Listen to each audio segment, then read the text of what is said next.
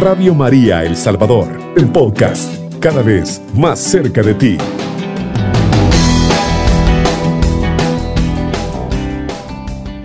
Ave María Purísima, sin pecado concebida. Queridos hermanos, vamos a meditar una palabra que está tomada en el Evangelio de San Lucas, en el capítulo 10, versículo 38. Vamos a leerlo en el nombre del Padre, del Hijo y del Espíritu Santo. Amén. Yendo de camino, entró Jesús en un pueblo y una mujer llamada Marta lo recibió en su casa. Tenía ésta una hermana de nombre María, que se sentó a los pies del Señor para escuchar su palabra. Marta, en cambio, estaba muy ocupada con los muchos quehaceres. En cierto momento se acercó a Jesús y le preguntó, Señor, ¿no se te da nada que mi hermana me deje sola para atender? Dile que me ayude. Pero el Señor le responde, Marta, Marta, tú te inquietas y te preocupas por muchas cosas. En realidad, una sola es necesaria. María escogió la parte mejor, la que no se le quitará. Palabra del Señor, gloria y honor a ti, Señor Jesús. Al leer esta lectura me recuerda, queridos hermanos, las veces en que he salido a misionar y cuando nos acercamos a una vivienda, a un hogar, y les pedimos que si nos prestan un minuto de su tiempo para poder predicarles, para poder hablarles de la buena nueva, del Evangelio, ¿sí? Lo que el Señor nos manda, vayan, vayan, vayan por todo el mundo y prediquen y anuncien el Evangelio.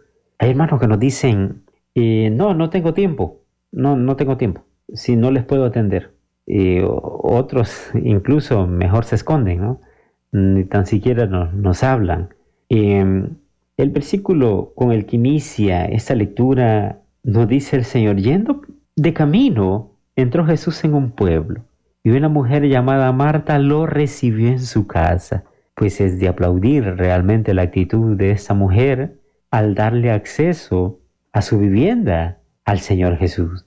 Recordemos que en ese tiempo, pues no a cualquier persona en el pueblo judío, no a cualquier persona, pues se le abría la puerta para que pudiese entrar a la intimidad del hogar, ¿no? Sí, si bien es cierto que habían forasteros que los asistían, que les ayudaban en su caminar, pero alguien que pudiera entrar a la intimidad de la casa, ¿sí? No, no era cualquier persona. Y qué bueno fue de que esta mujer pues decidió eh, recibir al Señor Jesús. Pero sucede una cosa pues muy interesante en este episodio bíblico y es que esta mujer que le recibe eh, tal vez no es que sea falta de modestia, ¿no? Em, el que no se haya quedado a conversar con el Señor, a hablar, ¿sí? Porque em, se fue a hacer los quehaceres. Yo supongo de que de alguna manera era para atenderle al mismo Señor, ¿sí? Sin embargo, pues la hermana, la que aparece aquí en el versículo 39 que dice que tenía una hermana de nombre María que se sentó a sus pies del Señor para escuchar su palabra. Imagínate, querido hermano, Marta ofrece a Jesús sus servicios materiales. Cuando el Señor quiere entregarle las riquezas eternas. Esto también pues contrasta un poco con el hecho de la, de la samaritana que estaba en el pozo. Ella pues andaba en busca de agua. Sin embargo, el Señor le pide agua a ella siendo Él el dador del agua de la vida, ¿sí? Cuando el Señor, pues, eh, te pide algo, imagínate, entra a la casa de esta mujer solicitándole un espacio, un tiempo para poder hablarle, ¿sí? Para poder anunciarle la buena nueva de salvación, pues ella se va a hacer los quehaceres. Imagínate, querido hermano, ella trabaja y se afana y no, y no tiene tiempo para estar con Jesús. El amor es otra cosa. Jesús es la paz y no lo recibe quien no lo entiende. ¿Sí? Y hay una manera de servir y de trabajar febrilmente en el hogar o en la comunidad que deja al hombre vacío, pero Jesús quiere que lo encontremos en nuestro quehacer diario también. Sabes, querido hermano, a veces es doloroso cuando en nuestra vida pues no ordenamos eh, nuestras prioridades en torno o en función, mis queridos hermanos, de la vida eterna. Eh, no sé si eh, te ha pasado en tu comunidad o en tu parroquia, que a veces pues vemos entrar a una familia, ¿sí? con un ataúd de un hijo, de, de una hija o de un pariente, ¿sí? que nunca fue a la iglesia, ¿sí? Eh, a veces pues los padres hemos descuidado nosotros el hecho de la evangelización en el hogar. Imagínate, la única vez que, la, que esa persona entró a la iglesia es cuando ya ha fallecido. Es que hemos dejado al Señor en el último lugar. Y en el orden de prioridades sería lo más importante, ¿sí? El acercarnos al Señor. ¿Cómo? A través de la oración, a través de la comunión, a través de los sacramentos. Nosotros a veces recalcamos bastante estos aspectos porque debería ser parte esencial en nuestra vida. Ahora, mis queridos hermanos, tenemos que pedirle al Señor que sea Él quien nos ayude a elegir la mejor parte, ¿sí? Que nos ayude Él a elegir la mejor parte. Creo y de verdad que el Señor quiere darnos una gran enseñanza a través de esta palabra. que el Señor pues sea Él quien nos guíe, que guíe nuestra mente, que guíe nuestro corazón, que venga Él a cautivar nuestro corazón. El Señor, el Señor quiere hablarnos. ¿Cómo? A través de la palabra, a través de la lectura bíblica, mis queridos hermanos. Cuando nosotros no tenemos un tiempo, un espacio para poder estar meditando su santa palabra con el ajetreo de la vida, con el ajetreo del día a día, a veces pues iniciamos y por la premura pues salimos corriendo y a veces nos olvidamos de orar, nos olvidamos de encomendarnos a Dios. Y el Señor en su palabra nos dice, encomienda al Señor tu camino y confía en Él y todo te saldrá bien. Encomienda al Señor tu camino al iniciar la mañana, al iniciar el día. Hay un proverbio precioso que dice, el que de madrugada bendice a su amigo, por maldición se le contará. Yo a veces preguntaba, Señor, ¿qué quiere decir ese, este versículo, este proverbio? ¿A qué se refería el proverbista cuando escribió esto? Y sabes que llego a la conclusión de que lo primero que debemos hacer nosotros es levantarnos, alabar y bendecir el nombre de Dios. Para eso hemos sido creados. Para eso hemos sido creados, para alabanza y gloria de su nombre. Ahora, en eso consiste el orden de prioridades.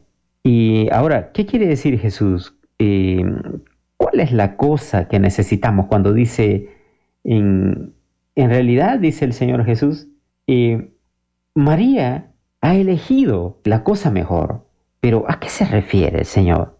Ante todo, es importante comprender que no se trata de las contraposición entre dos actitudes, la escucha de la palabra del Señor, la contemplación y el servicio concreto al prójimo.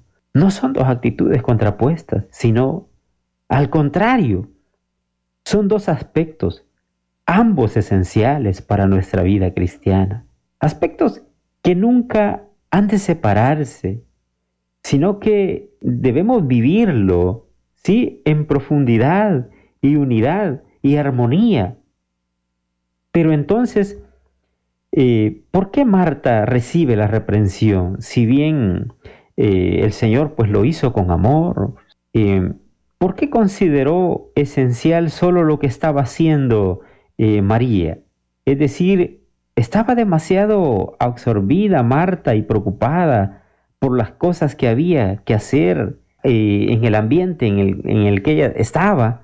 Ahora, para, para un cristiano, las obras de servicio y de caridad nunca están separadas de la fuente principal de cada acción, es decir, la escucha de la palabra del Señor, el estar como María a los pies de Jesús con actitud de discípulo y por supuesto es que eh, reprende a Marta, mi querido hermano, porque en el orden de prioridades, mi querido, es necesario siempre escuchar, escuchar su guía, escuchar, como dice eh, su santa palabra, es necesario que seamos eh, nosotros oidores y hacedores también de la palabra. ¿sí? Y imagínate, a veces nosotros pues estamos en el ajetreo del, día y decimos, hoy tengo que terminar este trabajo de trigonometría, hoy es necesario que, en la tarde vaya a, tal lugar, eh, para en la noche tengo que ir eh, a un concierto, tengo que, bueno, tantas cosas. Nos preocupamos, por tanto, que nos dejamos llevar, ¿sí? Y nos olvidamos de, la, de las cosas necesarias, la escucha, de escuchar al Señor. Y después decimos, me siento perdido, me siento solo, siento de que Dios no me escucha, cuando nosotros en sí le hemos dejado fuera de la ecuación. Cristo ahora, a través de esta lectura, nos pone en guardia, ¿sí? Para que nosotros podamos ahora, poco a poco, meditar, es necesario vivir más cerca del Evangelio. Con ello podemos ser hombres contemplativos y en el campo del apostolado hacer más y mejor porque se cuenta con el apoyo de Jesucristo mismo que nos está hablando, nos está anunciando, nos está enseñando. Pidámosle entonces al Señor que podamos acercarnos como María a escuchar su palabra, también que podamos contarle nuestra realidad, nuestros problemas, nuestras angustias. A veces es necesario abrirle el corazón al Señor, ir a la capilla de adoración y poder expresarle al Señor los miedos que hay, las angustias, nuestras preocupaciones, nuestros dolores, las enfermedades, las cosas que nos agobian. Yo me imagino a Marta pues acogerse a, a los pies del Señor Jesús para escucharle hablar, para escuchar al Maestro, porque quería entrar en relación con Él. Mira, una relación de amor, el poder dejarse enseñar, del mejor maestro. Yo recuerdo que cuando estaba pequeño pues nos poníamos cerca de papá para escuchar pues las historias que nos contaba y tantos cuentos que nos narraba y podíamos aprender bastante de él. Y ahora mis queridos, qué bueno pues es acercarse al Señor. Qué bueno es ir a la iglesia, ir a la parroquia, ir a la Santa Misa y no quedarse afuera, como a veces pues acostumbramos a quedarnos allá cerquita de la puerta para ser los primeros en salir corriendo. No, acercarnos confiadamente a Él, sí, para contemplar su hermosura, para contemplar su grandeza, exaltarle a Él, alabar y bendecir y disfrutar del pan de vida, disfrutar de esa palabra que viene a ministrarnos, que viene a limpiarnos, a purificarnos, sí, ese mensaje de vida que es transmitido cada día, cada mensaje que la iglesia pues nos presenta es un mensaje de bendición. Es necesario que nosotros pues le pongamos atención y no poner pues en, piloto automático nuestra mente, sí, ante las prédicas, ante la exposición que hay de la palabra cada día, poder abrirle al corazón y poder meditar y pensar en la necesidad que tenemos nosotros, la necesidad que hay de Cristo en nuestra vida, en nuestra familia, es necesario, ¿sí? Que nosotros pues ahora le aperturemos el corazón, pero que le pongamos atención a la palabra que el Señor hoy nos transmite. Te invito, mi querido hermano, a que sigas confiando en el Señor y a que le sigas creyendo, ¿sí? No pierdas la fe, no pierdas la esperanza, a pesar de las circunstancias que pueden haber difíciles. Sigue adelante, si no te desanimes, Dios está contigo. Que el Señor y Mamita María te sigan bendiciendo grandemente. Alabado sea Jesucristo, con María por siempre sea alabado. Cubriendo todo El Salvador. Radio María, 107.3 FM.